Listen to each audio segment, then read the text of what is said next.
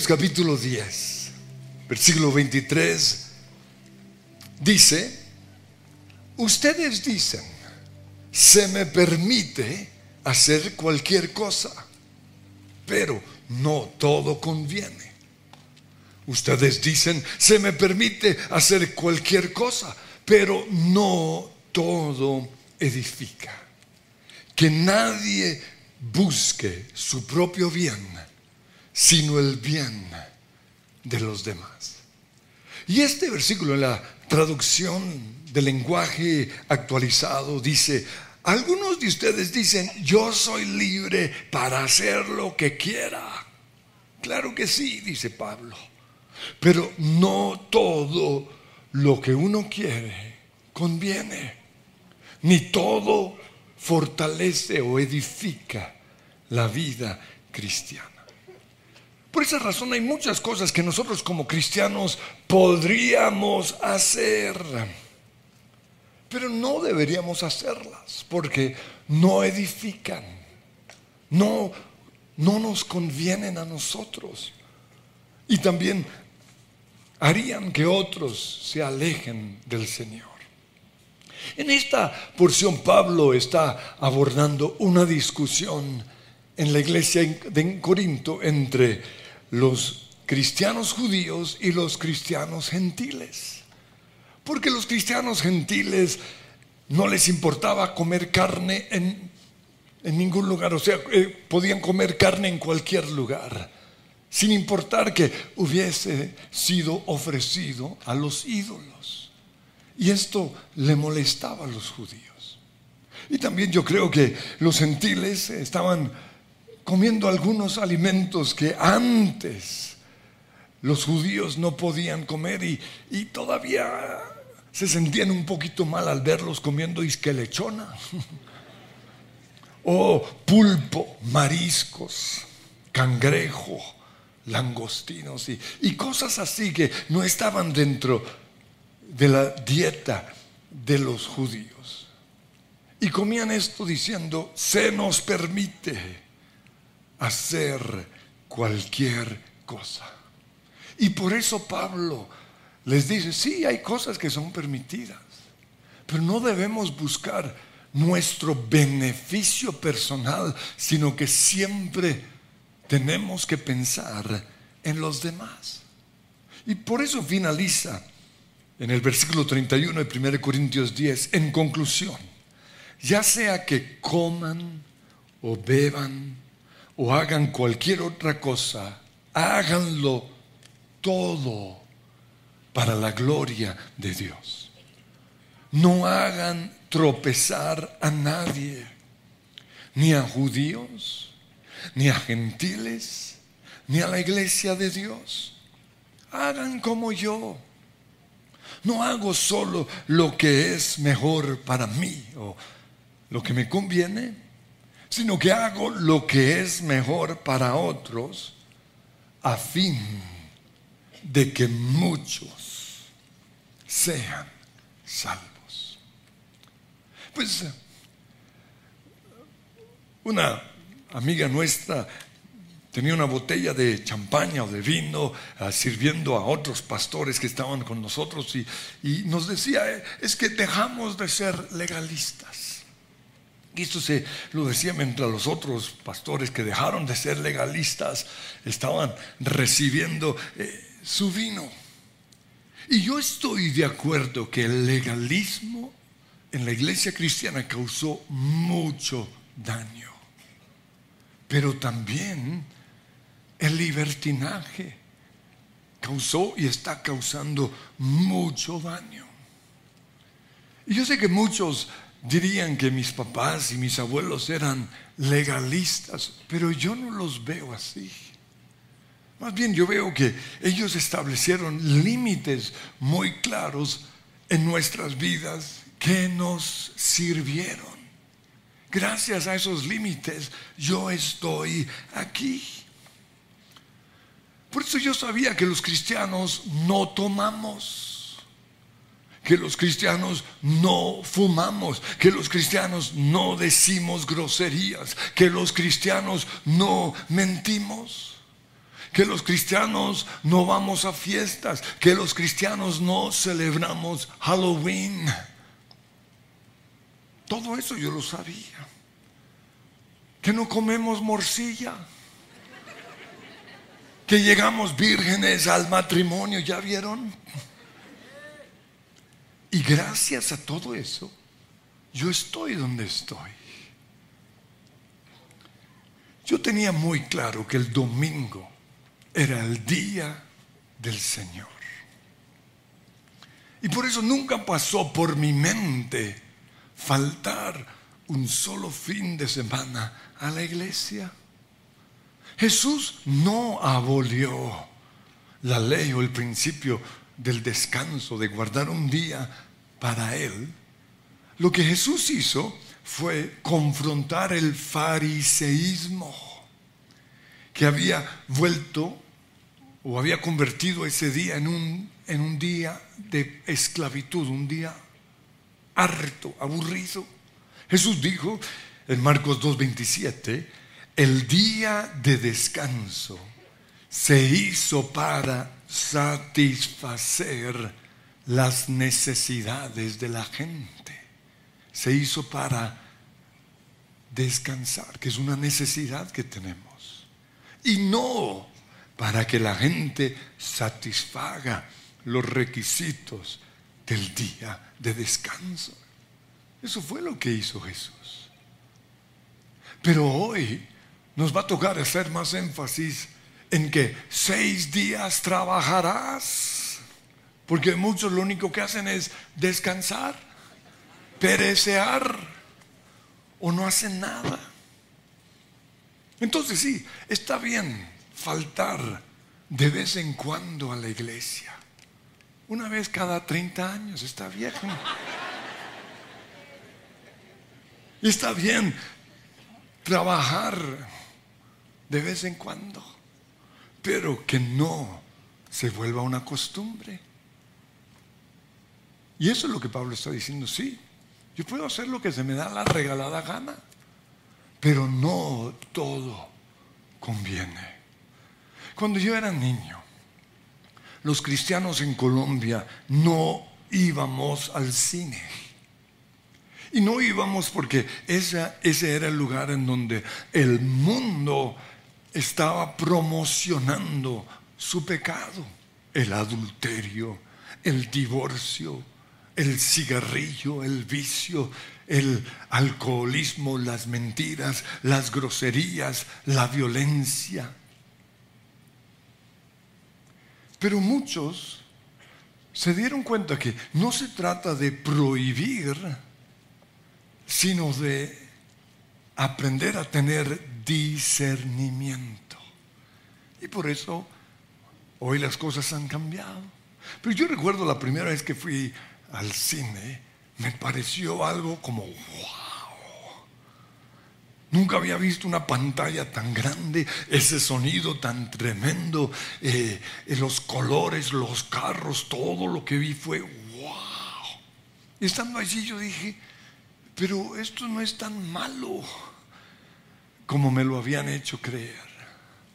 Sin embargo, gracias a esos límites que tuve en mi niñez, lo que algunos llamarían legalismo, tengo herramientas hoy para discernir y quiero decirles qué es lo más peligroso en las películas.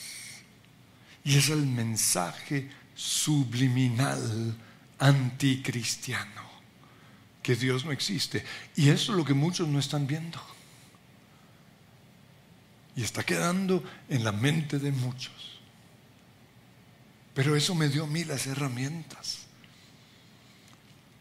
Muchos no se han dado cuenta que el enemigo está programando sus mentes para aceptar la inmoralidad sexual, la diversidad sexual, el humanismo, es decir, un mundo sin Dios, la violencia, las costumbres paganas, las groserías y ese mensaje sutil y permanente en contra de la existencia de Dios. Efesios capítulo 5, versículo 3 dice, entre ustedes ni siquiera debe mencionarse la inmoralidad sexual. ¿Qué es lo que se menciona en muchas películas? La inmoralidad sexual. Ni ninguna clase de impureza o avaricia.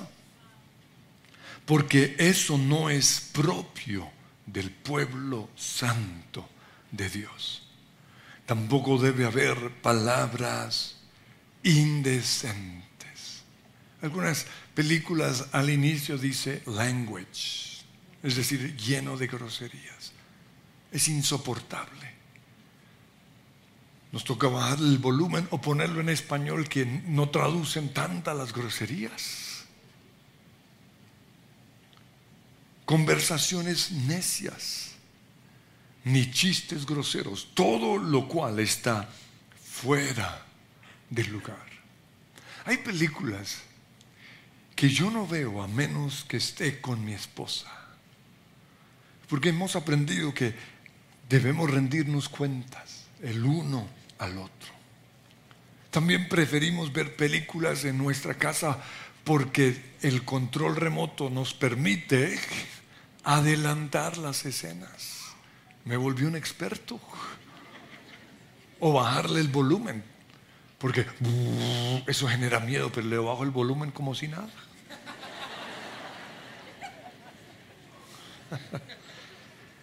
En mi casa no había una regla en contra de la música secular. Y la razón era porque todo el tiempo oíamos o la emisora cristiana o música cristiana.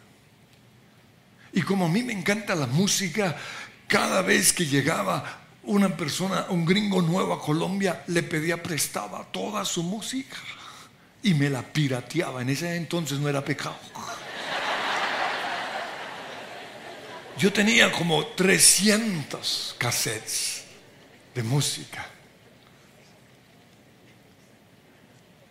Pero saben que esa libertad que mis padres me dieron me dio la sabiduría para no oír ningún tipo de música que promueva el pecado. Por eso, como decían allí en la iglesia en Corinto, sí, se nos permite oír música secular, pero no toda nos hace bien. No toda edifica. Y quiero darles una marca de la, alabanza de oración y es que trae alegría. No toda la música trae alegría. Y ahí es donde debemos tener discernimiento. Algunos cristianos no tienen ningún inconveniente con rumbear o con ir a un club nocturno a ¿qué? a tomar, bailar, hacer amigos, algunos hasta ennoviarse con quién sabe quién. No le ven problema. Pero en mi casa, nosotros sabíamos que ese no era un lugar ideal para divertirnos. Porque es un ambiente de lujuria. Está presente, eso rico que muchos sienten es lujuria. Y la lujuria lleva al infierno. Es un ambiente de infidelidad, de celos, de pelea, de mundanalidad y bajo la influencia del alcohol. Algunos pueden cometer errores que podrían destruir totalmente el plan de Dios para sus vidas. Cuidado. 1 Pedro 4, versículo 3 al 5 dice, en el pasado han tenido más que suficiente de las cosas perversas que les gusta hacer a los que no tienen a Dios. Inmoralidad y pasiones sexuales. Parrandas, borracheras, fiestas desenfrenadas y abominable adoración a ídolos. Hoy vi eh, en mi lectura diaria el enojo de Dios en contra de algunos hombres israelitas porque dice simplemente iban a comer delante de los ídolos falsos. Y a veces nosotros estamos viendo en las películas o en los lugares a donde vamos ídolos falsos y lo toleramos. Lean y verán que esas cosas no son del agrado de Dios. Sí, yo puedo hacer lo que se me da la regalada gana, pero no todo edifica. Sigue diciendo, no es de extrañarse que sus amigos de la vieja vida se sorprendan de que ustedes ya no participan, dice, en las cosas destructivas y descontroladas que ellos hacen. Y por eso los calumnian.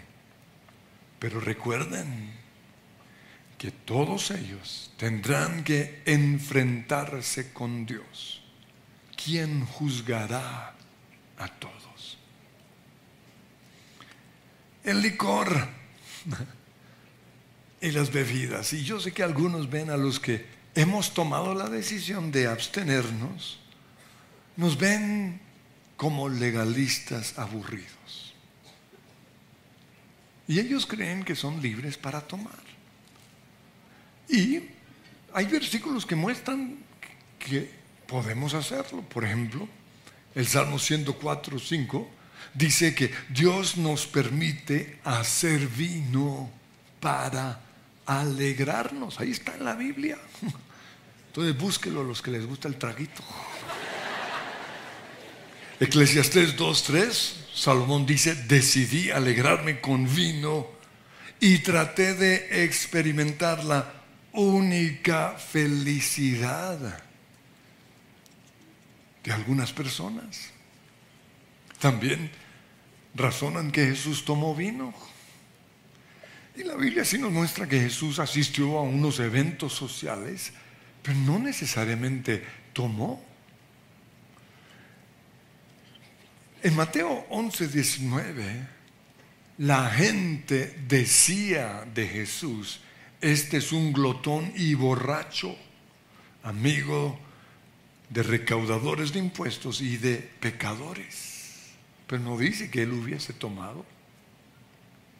También hay versículos, o hay un versículo que nos muestra que el vino es bueno para la salud.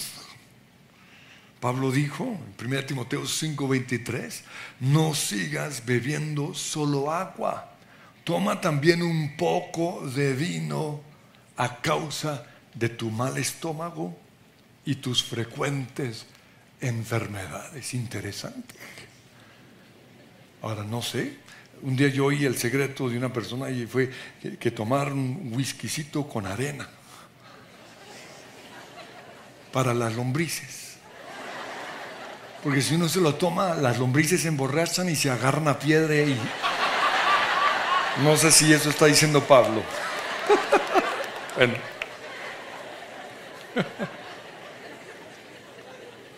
Pero la Biblia también dice que el vino ayuda a los pobres a olvidarse de su miseria. Dice Proverbios 31:6, las bebidas alcohólicas son para los que se están muriendo. Su merced se está muriendo.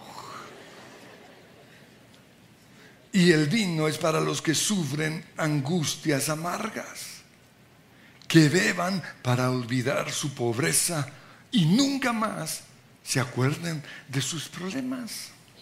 Entonces, si hay unos versículos que, que muestran algunas cosas positivas, si se puede decir, con respecto al, al alcohol. Pero eso no significa que sea provechoso. Yo veo que el vino es como el sexo. Son regalos que Dios nos dio para pasarla rico. Pero así como hay reglas con respecto al sexo, también hay reglas con respecto al consumo del alcohol. Gálatas 5, 19 y 1 Corintios 6, 9 dicen que los borrachos no entrarán al cielo. Entonces no te puedes embriagar. El problema es que algunos arrancan y ya están medio... Eh. Efesios 5, 18 dice que no se emborrachen con vino que lleva al desenfreno. En otra traducción dice que arruinará nuestras vidas. Y Proverbios 23, 29 nos muestra la vida miserable del que no tiene control sobre el alcohol. De quién son los lamentos, las tristezas, las peleas, los ojos morados del que no suelta la botella de vino ni deja de probar licores. No te fijes en el rojo que es el vino, ni en la suavidad con que se desliza, porque acabará mordiendo como serpiente y envenenando como víbora. Tus ojos verán alucinaciones y tu mente imaginará estupideces.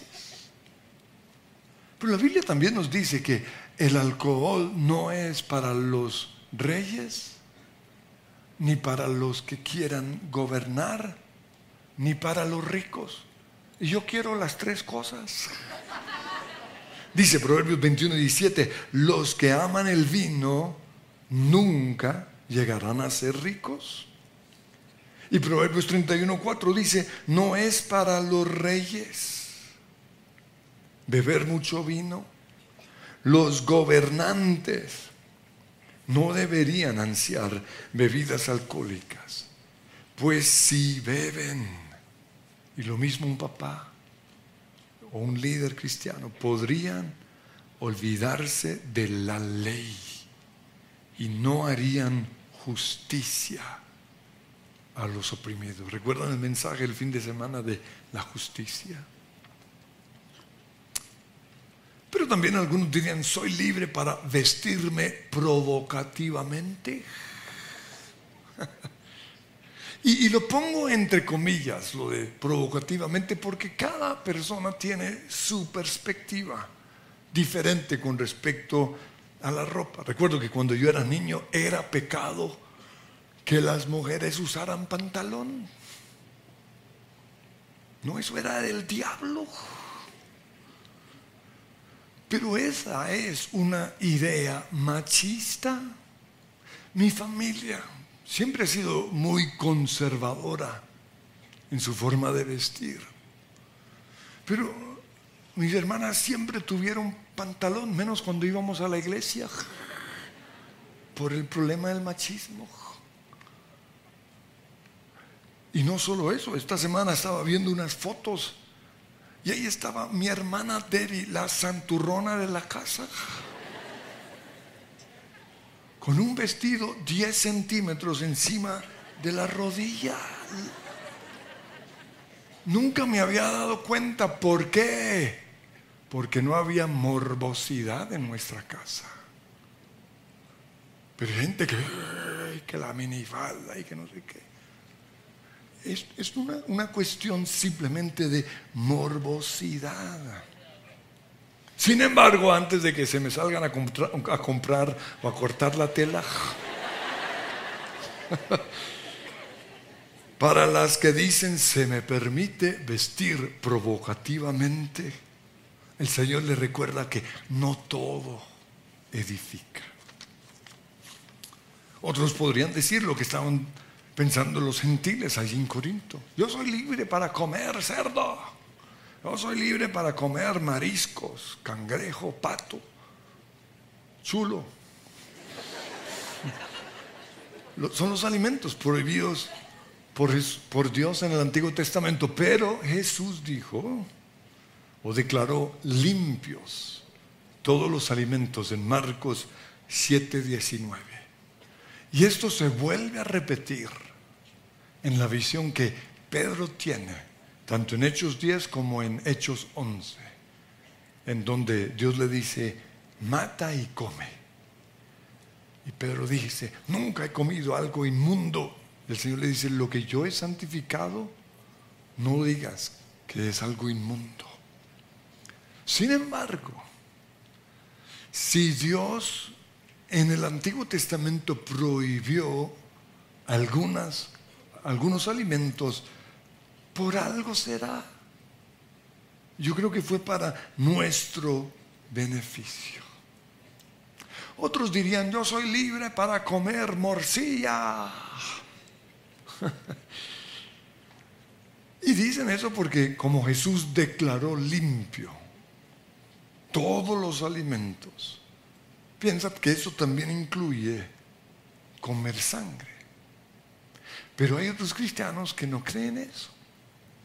Porque en Hechos 15, 19, que fue eh, la primera vez, el primer concilio de la iglesia cristiana para definir qué iban a hacer con todos los gentiles que estaban llegando a la iglesia, Santiago dice, o el Señor a través de Santiago dice, debemos escribirles a los gentiles que se convierten a Dios y decirles que se abstengan comer alimentos ofrecidos a ídolos.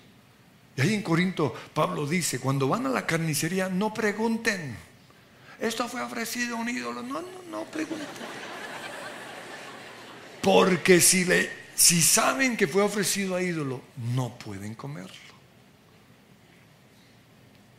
Porque el Señor nos dice, no podemos comer un alimento ofrecido a un ídolo. Que se abstengan de la inmoralidad sexual. Y luego dice de comer carne de animales estrangulados y de consumir sangre. Por eso algunos cristianos no creen en comer la morcilla. Otros dicen, este es muy conocido, soy libre para tatuarme. Y quiero que quede muy claro que durante muchos años se, ha usado fuera de contexto un versículo en Levíticos 19, 28 para decir que Dios prohíbe el tatuaje. Dice, no te hagas cortes en el cuerpo por los muertos, ni te hagas tatuajes en la piel. Pero aquí Dios está haciendo referencia a un ritual de los cananeos, de hacerle daño a su cuerpo en honor a los muertos y en honor a sus ídolos.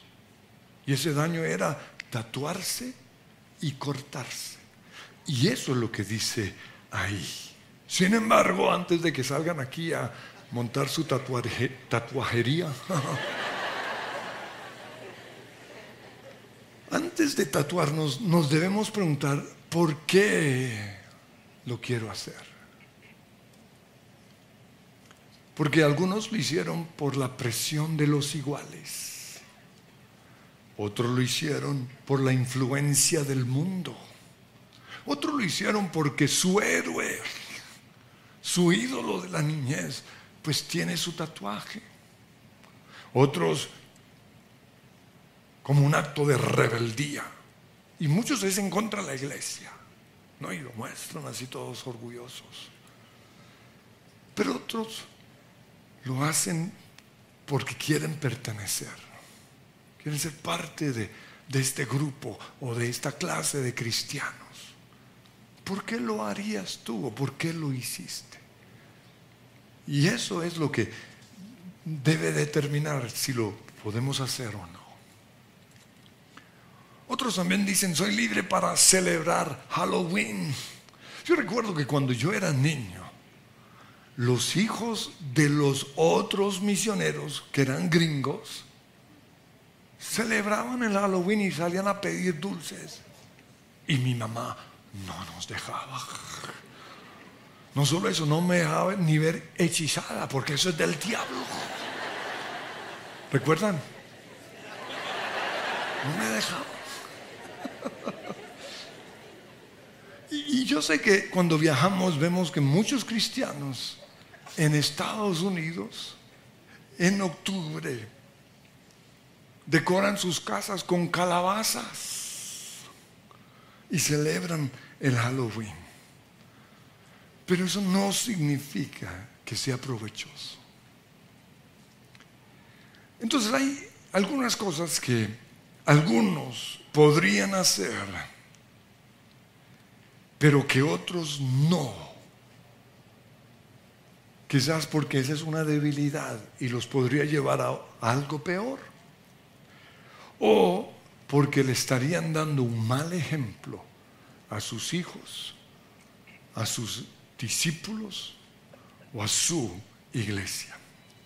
Y con respecto a esto me gusta como lo dijo Itiel Arroyo en un mensaje que, que, que lo oí. Él dijo que un día ante algo, una situación como esta, ah, el Señor le dice, ellos pueden, pero tú no. Entonces, a cada uno de nosotros Dios nos va a hablar de manera diferente. Ellos pueden faltar a la oración. Ellos pueden no venir los miércoles.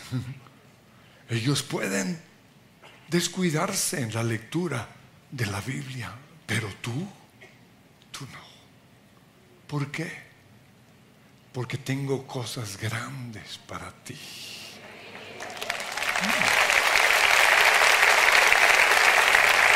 Ellos pueden ir a un club nocturno, pero tú no. Yo recuerdo que cuando empecé a salir con mi esposa, ella venía de una iglesia en donde después del grupo de oración recogían las sillas y se ponían a bailar. Y yo dije, wow, vamos a probarlo en nuestra iglesia. Y nos reunimos unas parejas. Y pusimos, creo que tres canciones. ¿no? Para que te brinque bien la cuerda, tiene que tener un cero música sana, brinca la cuerda. Y probamos con otra, no, ese no sirve. Las caleñas con su caminar. No, tampoco.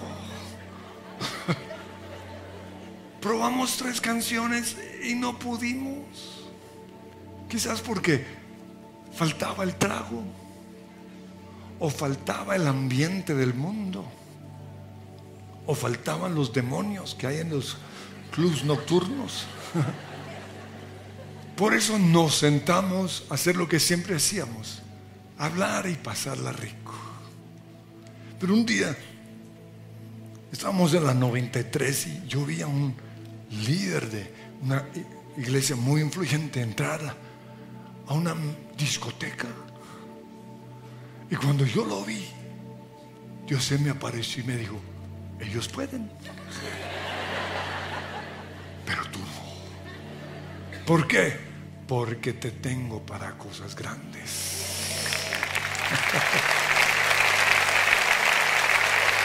Porque desde ese entonces Dios quería que nuestra iglesia fuera una de las iglesias más influyentes en Colombia. Una iglesia con miles y miles de jóvenes. Por eso no podíamos hacer lo que otros hacían. Hace también muchos años, una pareja que teníamos que trabajaba con los jóvenes, trataron de hacer lo mismo de meter un poco de mundo a, los grupos. Y cuando eso pasó, como ya Dios me había hablado, yo le dije, ellos pueden, hablando de las otras iglesias, pero nosotros no. Y se me largó en la iglesia. Pero hoy, 22 años después, tenemos más de 20 mil jóvenes en esta iglesia. Lo cual nos muestra que es mejor hacer lo que edifica que vivir al borde del abismo. Cuando yo leo de bandas de rock o de gente, personalidades muy grandes que conocieron a Dios, en una iglesia mundana, en una iglesia en donde se dicen groserías y a veces se emborrachan. Yo me hago esta pregunta, ¿qué hubiera pasado si hubieran conocido a Dios en una iglesia con gente santa y comprometida con Dios? Por eso, ellos pueden, pero tú no. Y algunos, Dios les dice, ellas pueden usar ombliguera o minifalda o descaderados o ropa apretada. Ahora, no digo que todos acá, si tú quieres hacerlo bien, hazlo. Ellos pueden oír música secular, pero tú no. Ahora, a mí me gusta la música. Y por eso tengo algunas canciones seculares. Pero es música sana. Pero mi esposa, ella no puede oír nada de música secular. ¿Por qué? Porque a ella Dios le ha dicho, ellos pueden, pero tú no. Y tú no puedes porque te lleva a la depresión. Tú no puedes porque... Y a cada uno de nosotros, o a cada uno de los que está acá, le puede decir algo diferente. Te puede volver a llevar al mundo. Yo recuerdo, un cristiano me decía, cada vez que oigo esa canción, Angie, Angie, me dan unas ganas de fumarme una marihuana. Por eso algunos Dios les dice, ellos pueden, pero tú no. Ellos pueden ver ciertas películas, pero tú no. Ellos pueden comer chitos, doritos, papa frita, gummies o Coca-Cola, pero tú no. Ellos pueden jugar videojuegos, pero tú no. Ellos pueden hacer TikTok o tener Instagram y esas cosas. Pero tú no. Ahora, no es una palabra general. Por eso no te amargues cuando otros lo hagan. ¿Por qué? Porque Dios dice, ellos pueden, pero tú no. Yo quiero finalizar con lo siguiente. ¿De qué lado vas a estar? ¿De los que hacen todo lo que quieren? o de los que hacen aquello que edifica. Porque a nosotros como iglesia, como su presencia, Dios nos ha dado unas instrucciones muy específicas. Dios nos ha dicho, las otras iglesias pueden hacer esas cosas, pero su presencia no. Por eso me sorprende Me sorprende cuando me entero de personas que se han ido a vivir a otras naciones y me cuentan la iglesia que están asistiendo. Y yo digo, pero esa iglesia no es como nosotros. Esa iglesia no vive lo que vivimos nosotros. O sea, ¿qué pasó? También me sorprende al oír de ciertos predicadores que algunos de nuestra iglesia están oyendo. ¿Por qué? Porque no son como nosotros. Hay predicadores que fomentan rebeldía en contra de sus iglesias. Otros pueden oírlos pero tú no. Nunca voy a decir sus nombres. Pero ¿dónde está el discernimiento? Eso fue lo que hizo Coré. Coré no fue un hombre malo, malo, malo, no. Fue levita, fue un predicador. Tenía influencia. En pocos días logró tener 250 jefes de su lado. Y fueron y confrontaron a Moisés y a Aarón. Por eso Moisés les dijo, mañana por la mañana, eso está en número 15, el Señor nos mostrará quién le pertenece a Él y quién es santo. El Señor permitirá la entrada a su presencia solo a quienes Él elija. Ahora, Él estaba poniendo en riesgo su vida, porque Dios podría decir, no, es que yo, yo soy de Corea. ¿Y qué pasó?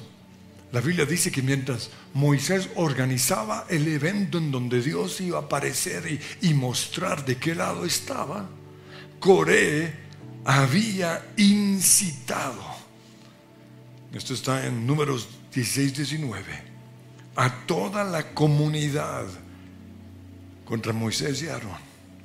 Y todos se reunieron a la entrada del tabernáculo. Y entonces la gloriosa presencia del Señor se apareció y el Señor le dijo a Moisés y a Aarón, aléjense de todas esas personas para que pueda destruirlas en el acto. Pero Moisés y Aarón cayeron rostro en tierra y rogaron, oh Dios, tú eres el Dios que da aliento a todas las escrituras.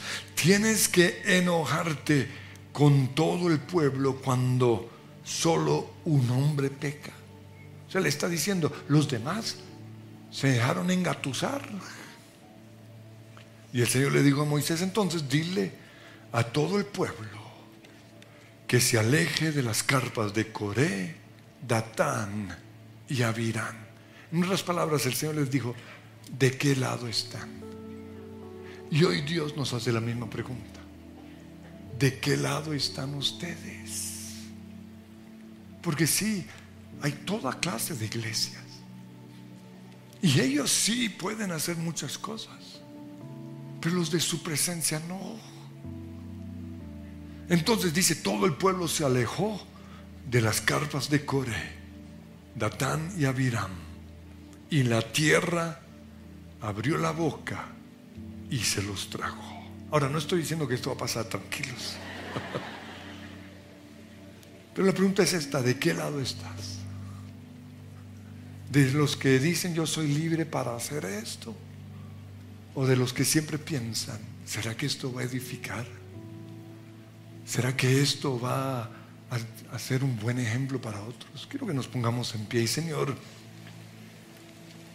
queremos ser una iglesia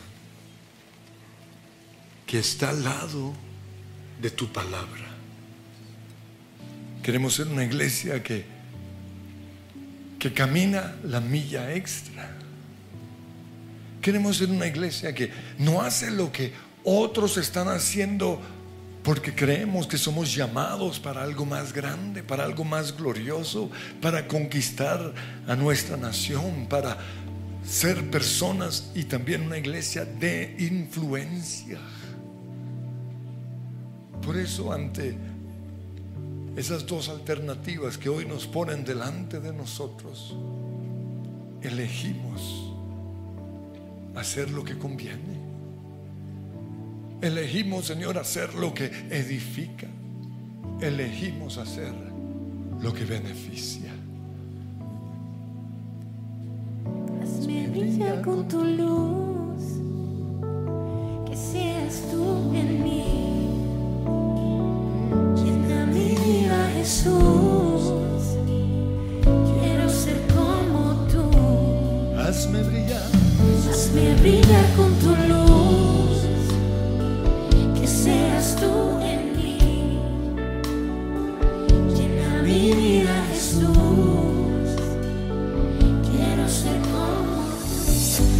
Camino alumbrarás, haces mi fe. Brillar.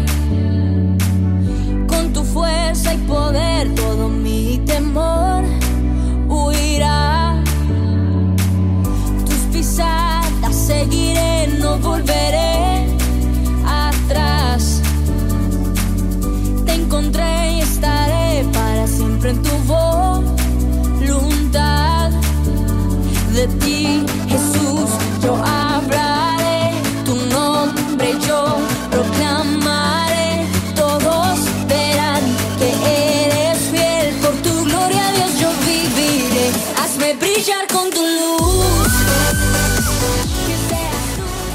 Si les gustó este video, pueden suscribirse al canal de El lugar de su presencia en YouTube. De esa manera gozará de todos nuestros beneficios.